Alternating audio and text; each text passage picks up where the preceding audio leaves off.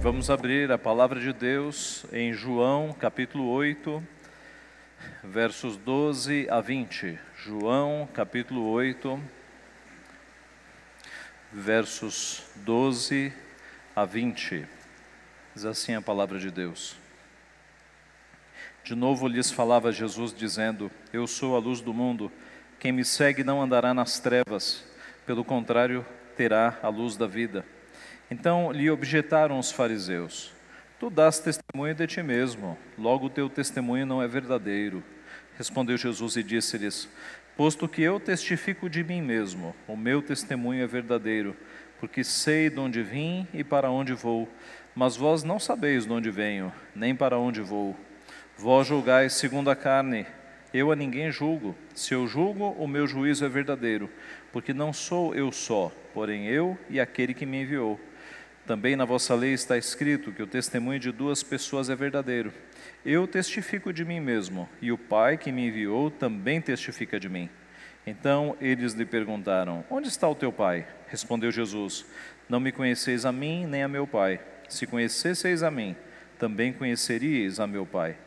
Proferiu ele estas palavras no lugar do gasofilácio, quando ensinava no templo, e ninguém o prendeu, porque não era ainda chegada a sua hora.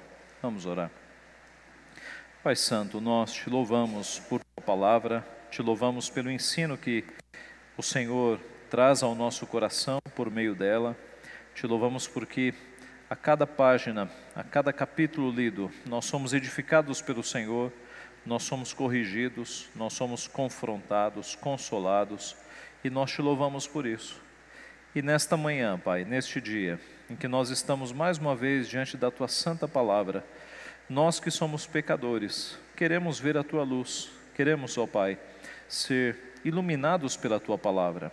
Queremos, ó Pai, ter os nossos pecados confrontados e queremos ser guiados a toda a verdade. Ajuda-nos, portanto, transforma o nosso coração, transforma a nossa mente, muda a nossa vontade, a nossa disposição em te servir Salva, ó Pai, converte eventuais pessoas que estão aqui que ainda não estão convertidas. Ó Pai, tira das trevas, traz para a tua luz, clarifica as mentes, renova e regenera os corações. Tudo isso faz pelo teu Santo Espírito, Pai. No nome de Cristo que nós oramos. Amém. Meus irmãos, desde que o pecado entrou na humanidade, o mundo vive trevas espirituais.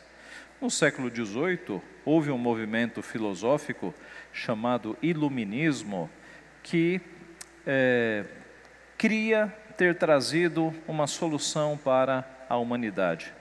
Os iluministas do século XVIII criam que o conhecimento são as luzes que vêm para tirar o mundo das trevas. Eles cultuavam a razão. Eles criam que a solução para todos os problemas da humanidade estava no conhecimento, nas luzes do saber. Foi uma época então de muita busca pelo conhecimento. Foi nessa época que as grandes enciclopédias foram escritas.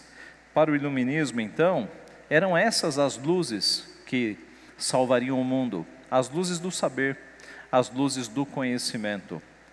Mas o problema é que no século seguinte, o século XIX, nós tivemos um século marcado não por progresso, mas pelo colapso de muitos impérios.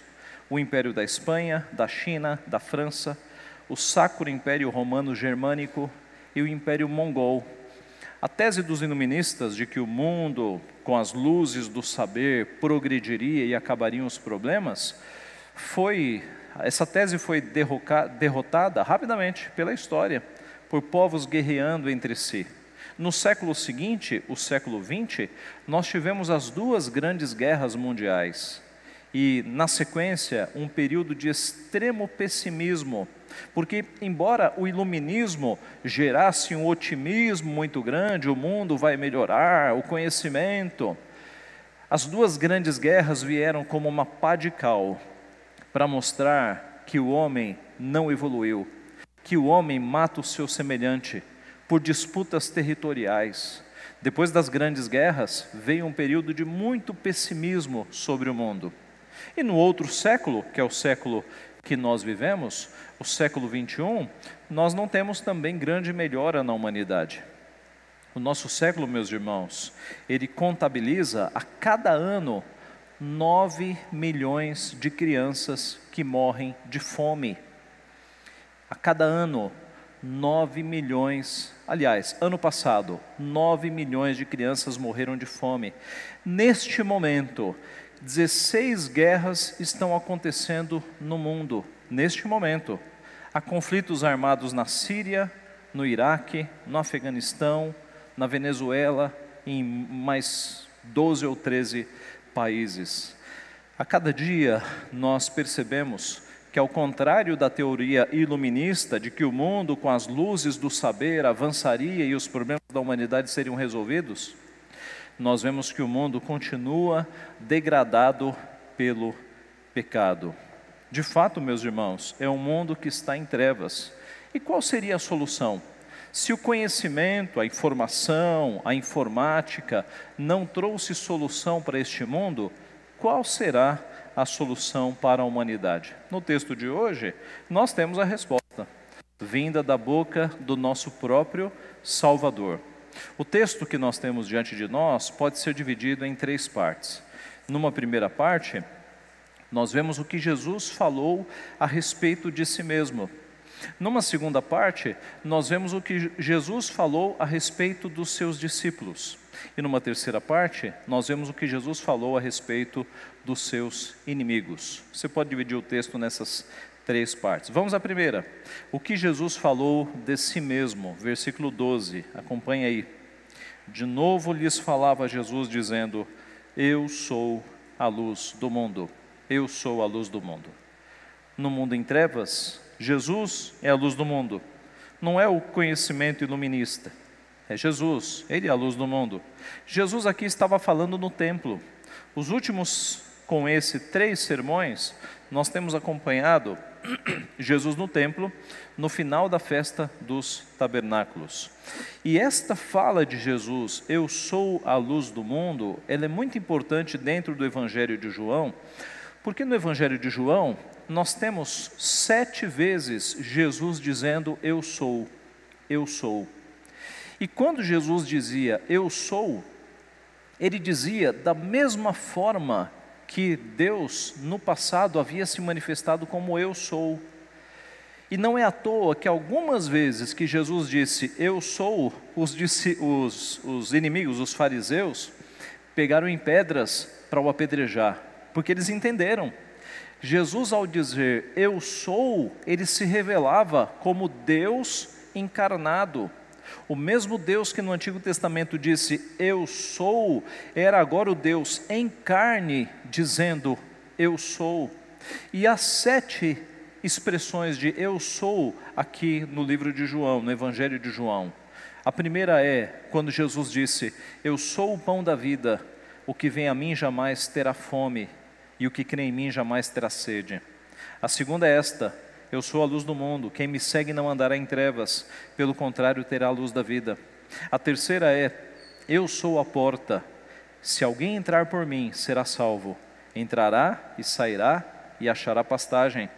A quarta: Eu sou o bom pastor, o bom pastor dá a vida pelas ovelhas. A quinta, eu sou a ressurreição e a vida. Quem crê em mim, ainda que morra, viverá. A sexta, eu sou o caminho, a verdade e a vida. Ninguém vem ao Pai senão por mim. E a sétima, eu sou a videira, vós os ramos.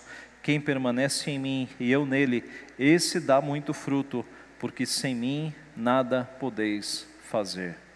Então eu repito, o eu sou daqui é o mesmo eu sou do Antigo Testamento, é o mesmo Deus que agora está em carne, dizendo: Eu sou eu sou.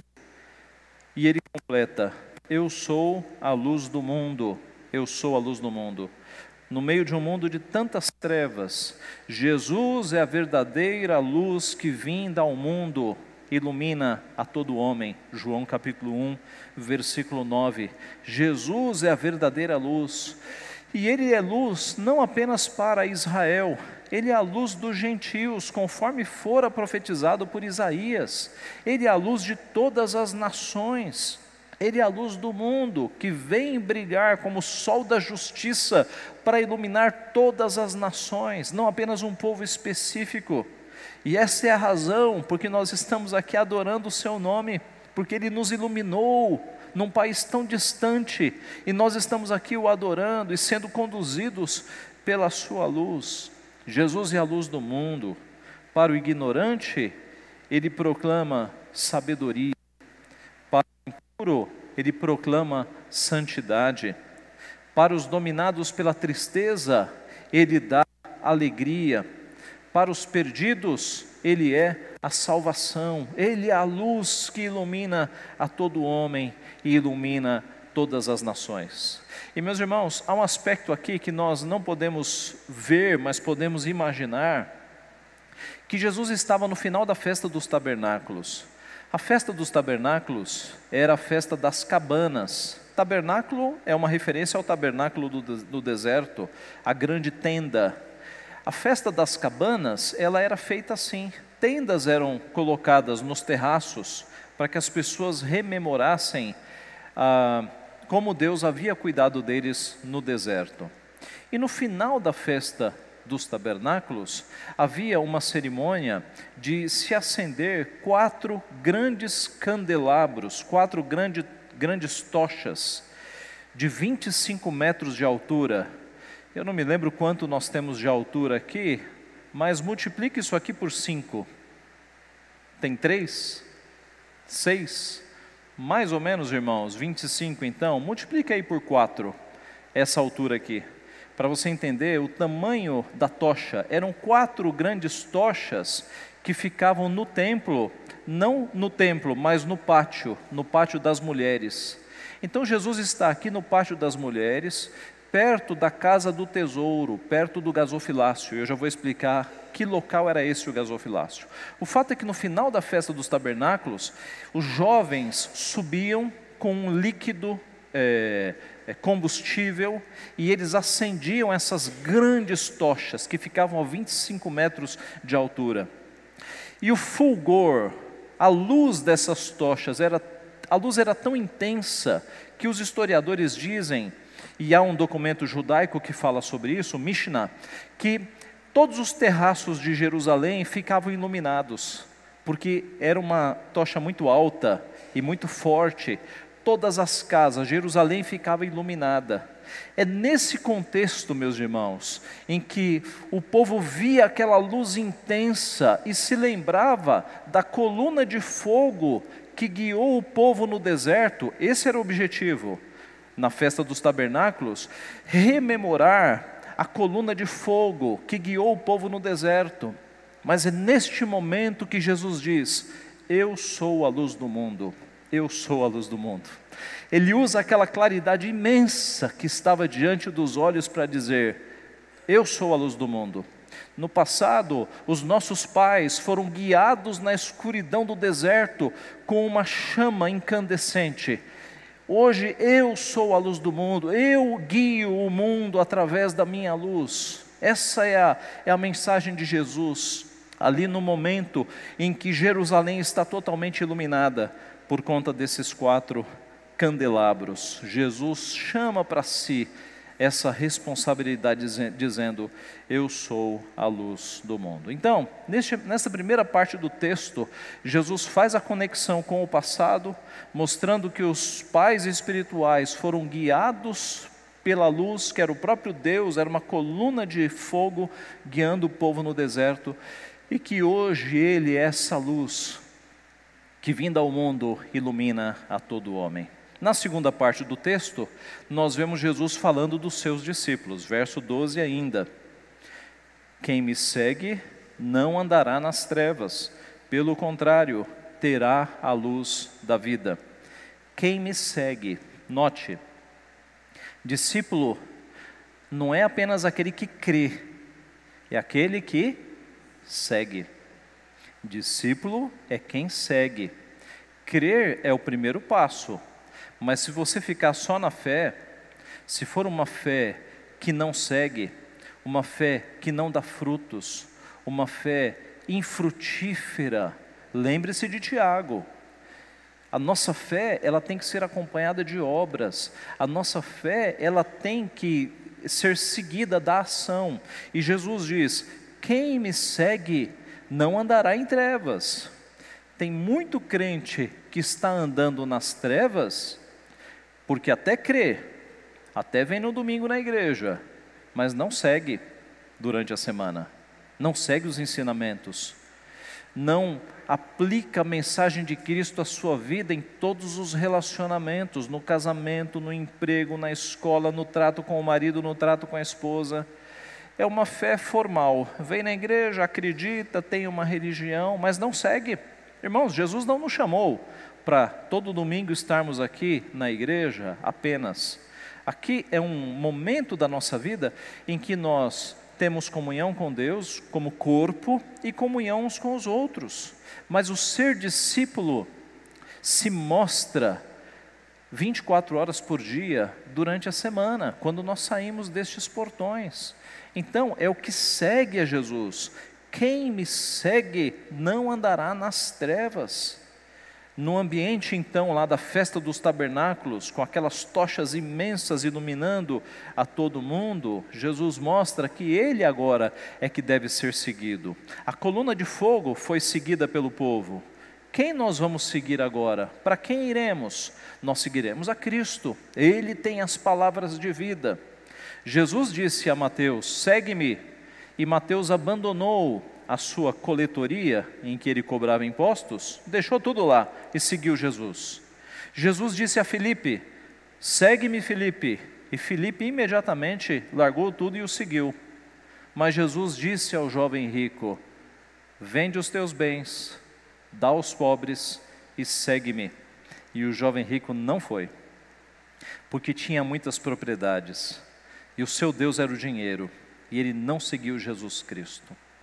Então, perceba o perigo de Jesus dizer: segue-me, e você dizer: não, eu vou perder muita coisa, eu vou perder amigos, eu vou perder pecados que eu gosto, eu vou perder propriedades.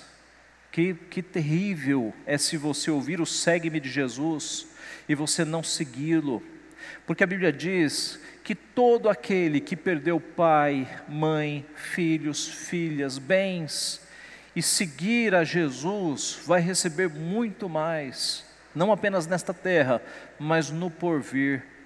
É como a parábola do homem que vendeu tudo o que tinha para comprar a pérola de grande valor. Jesus é a pérola de grande valor.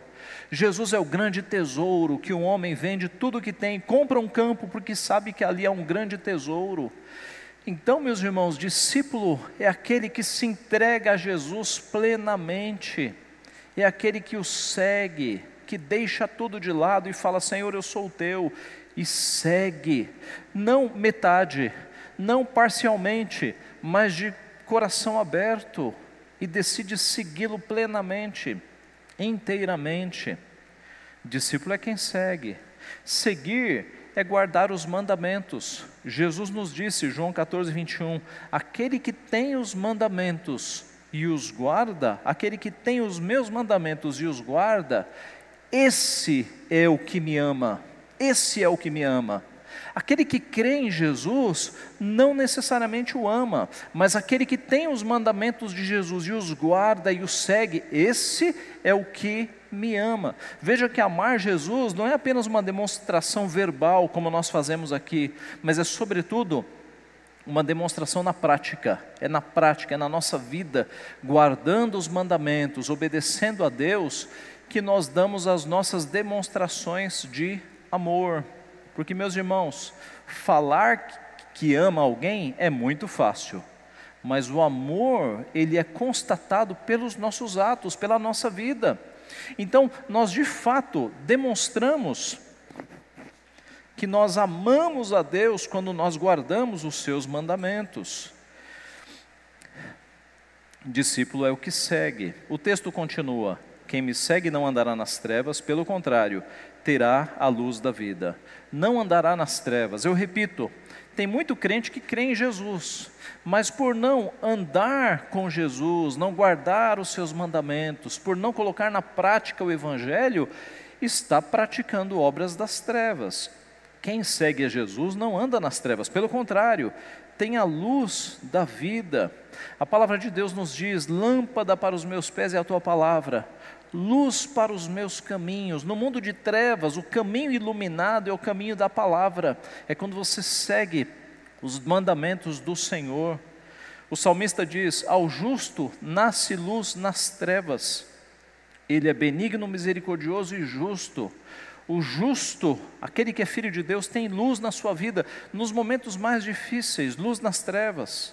O apóstolo Paulo escreveu aos crentes em Roma: Vai alta a noite e vem chegando o dia. Deixemos, pois, as obras das trevas e revistamo-nos das armas da luz.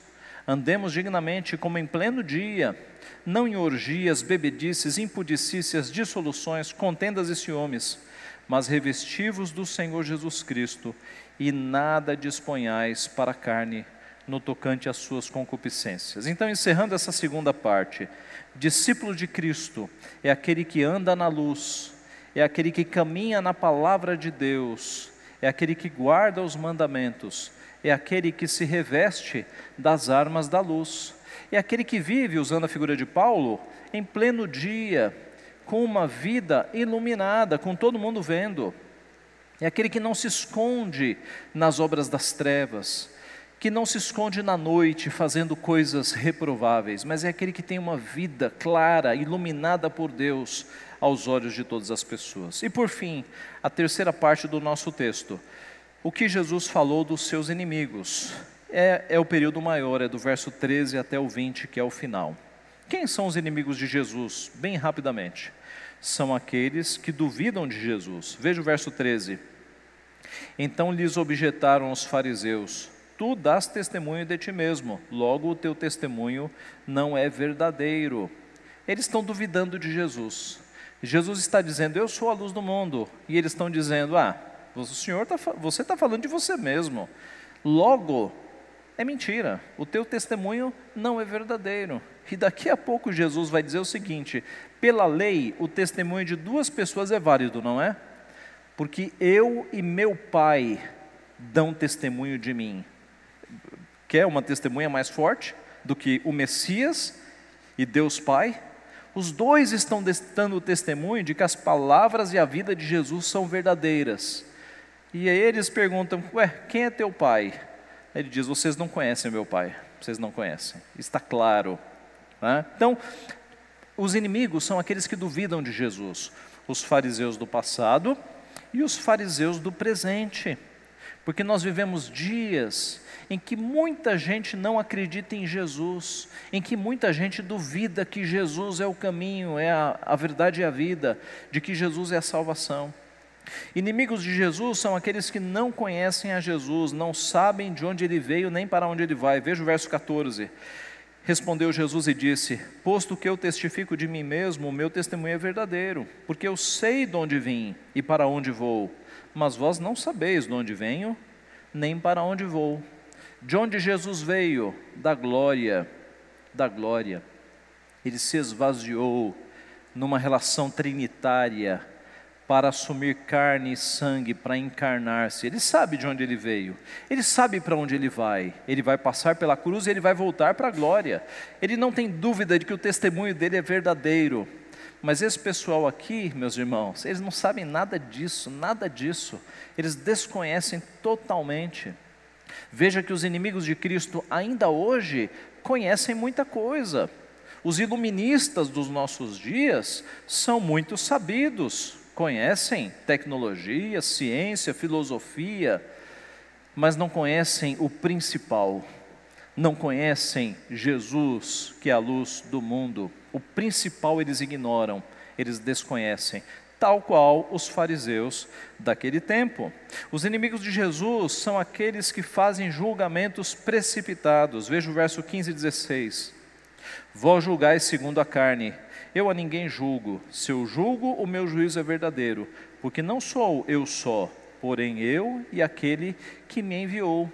Eles estavam julgando ali na ignorância.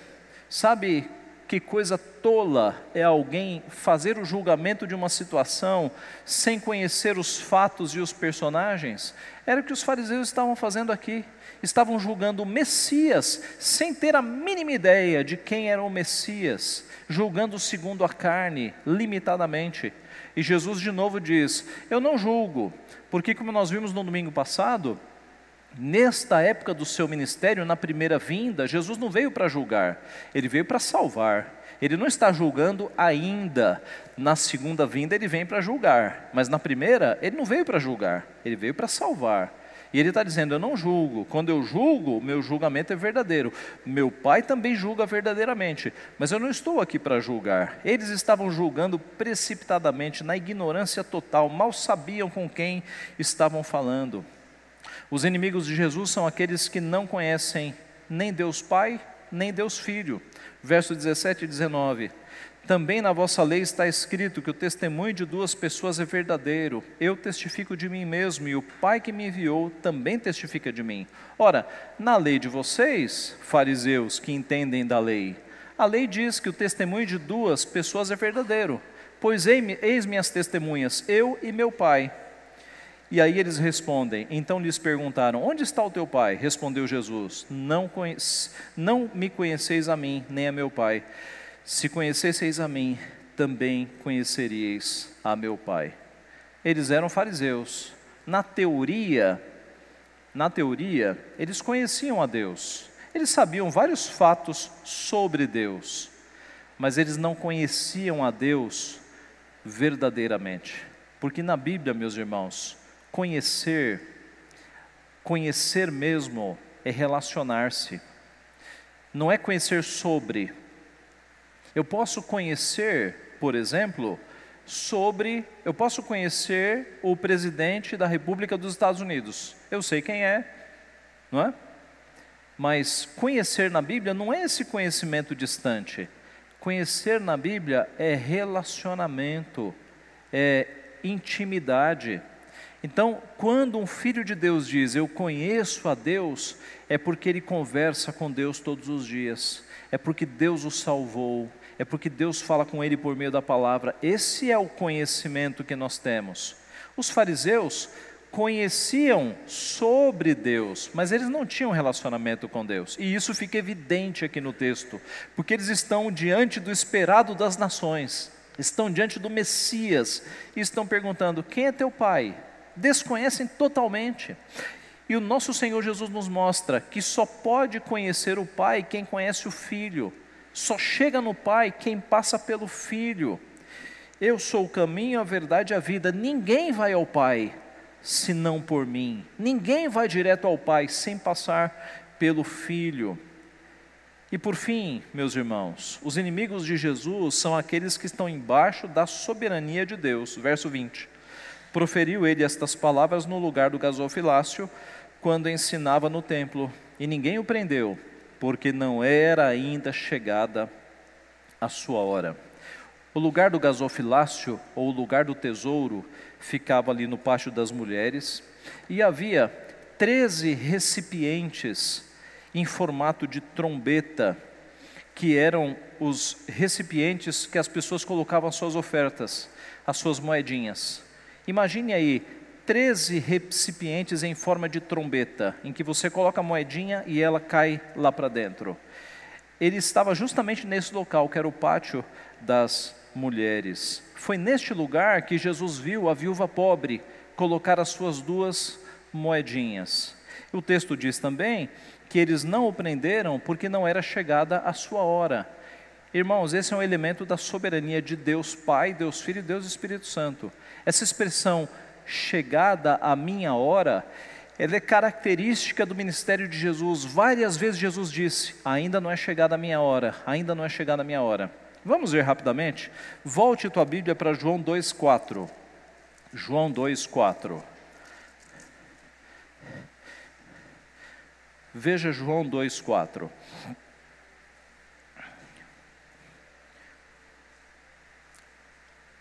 Mas Jesus lhe disse: Mulher, que tenho eu contigo?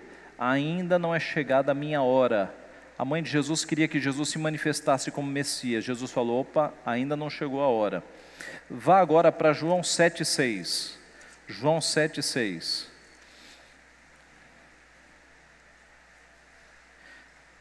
Sete, seis. Disse-lhes, pois, Jesus: O meu tempo ainda não chegou, mas o vosso sempre está presente. O meu tempo de me manifestar, porque os seus irmãos não criam nele, ainda não havia chegado. Sete, oito.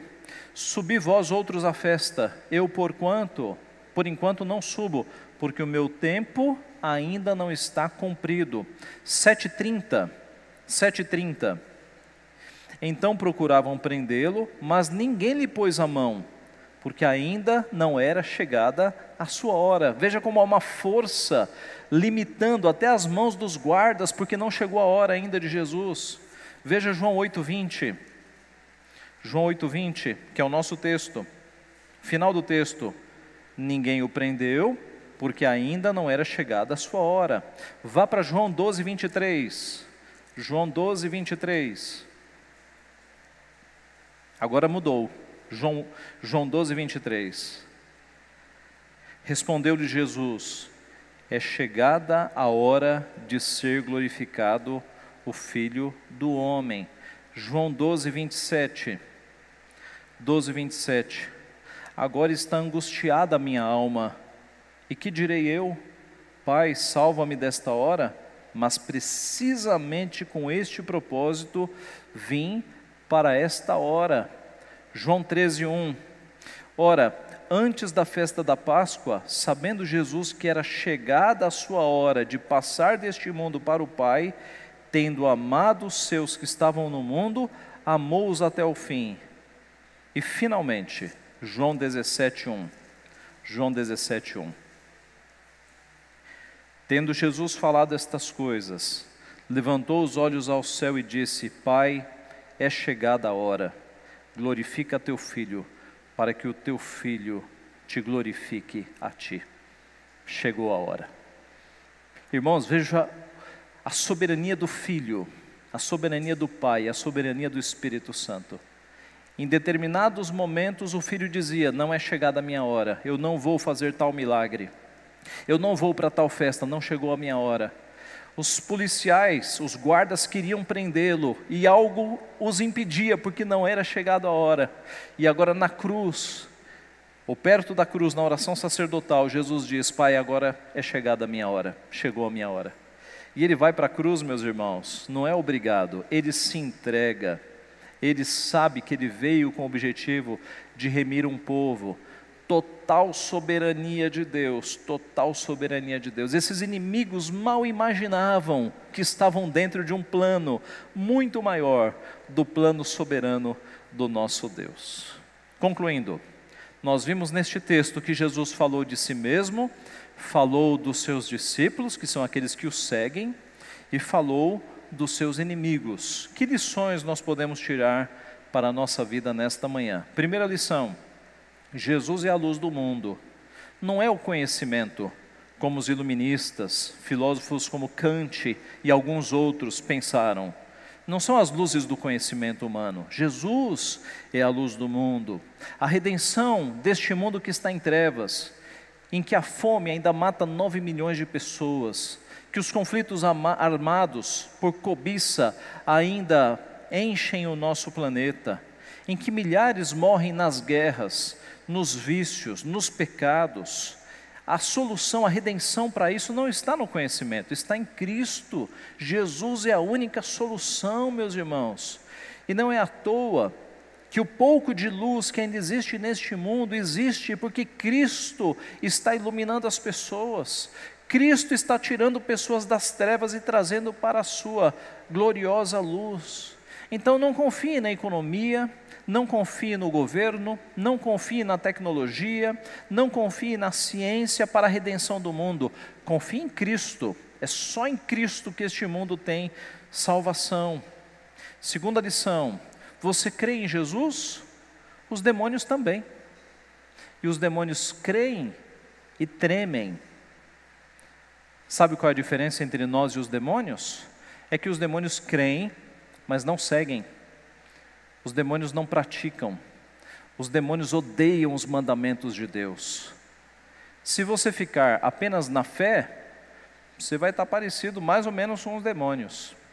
Você vai se diferenciar se você seguir a Jesus de todo o teu coração, se você se entregar para ser um discípulo de Cristo e andar nos seus mandamentos e reformar a tua vida e ser uma luz a brilhar a luz de Cristo onde você estiver, na tua escola, entre os teus amigos não crentes, no teu trabalho, na tua família, com tantas trevas e você lá é a luz, no teu trabalho, na tua vizinhança, Imagine aí a figura de um local totalmente escuro e você chegando iluminado, não porque você tem luz própria, mas porque nós refletimos a luz de Cristo, Ele é a luz, e Ele em nós, como nós cantamos, brilha Jesus, a luz de Cristo brilha na nossa vida e nós somos os portadores da luz de Cristo. Seja o portador da luz de Cristo, pare de ficar apenas na fé infrutífera, siga seja um discípulo do Senhor. Terceira lição: os discípulos de Jesus andam na luz, não nas trevas, então pare de frequentar lugares das trevas. O nosso mundo está cheio de lugares de trevas, está cheio de lugares em que a carne é exaltada, em que as coisas do mundo, os pecados são exaltados. Pare de seguir as obras das trevas. Há festas que são feitas por aí para glorificar símbolos satânicos, símbolos das trevas. Saia desse negócio, você é da luz, fique na luz. As pessoas fazem coisas escondidas aí nas madrugadas, nas noites. Você não é desses, você é da luz. Viva em Cristo, saia das obras das trevas. Você é da luz, ande na luz. Quarta lição: os inimigos de Jesus não conhecem Jesus. E você, você conhece? Você conhece o teu Salvador? Conhece quanto? Eu tenho uma amiga missionária, que é missionária na Angola, e ela fez lá o nosso seminário e foi para Angola. E essa semana, hoje é domingo, na sexta-feira, ela me contava o seguinte: Pastor, eu fui numa igreja lá no interior da Angola, local que eu nunca tinha ido, e tem um bocado de igreja nossa lá, mas os pastores não têm nenhuma instrução bíblica, nenhuma, nenhuma. O que aconteceu no passado foi que quando essas igrejas foram formadas, o missionário ele delegou o mais velho da igreja para ser pastor, sem nenhum treinamento, sem nada. E ela se espantou em uma dessas igrejas porque ela disse, pastor, eles não sabiam que Jesus é Deus, eles não sabiam da divindade de Jesus. Eles olhavam para Jesus como se fosse um profeta, um mensageiro. Então a pergunta é a seguinte: Você conhece Jesus mesmo? Conhece quanto? Se eu te fizer perguntas sobre o teu Salvador, você sabe responder? Então note, você tem um Senhor, você tem um Salvador. Jesus é o nosso mestre, nós somos seus discípulos. Nós temos que conhecer nosso mestre, é nossa obrigação. E para conhecê-lo, Está aqui, meus irmãos. Leia os evangelhos, leia devagar, leia bebendo, leia mastigando cada palavra, imaginando as virtudes e a beleza do teu redentor, para que você o conheça de fato. Ele é o nosso Salvador, nós somos os seus discípulos. Que Deus assim nos abençoe, meus irmãos. Amém.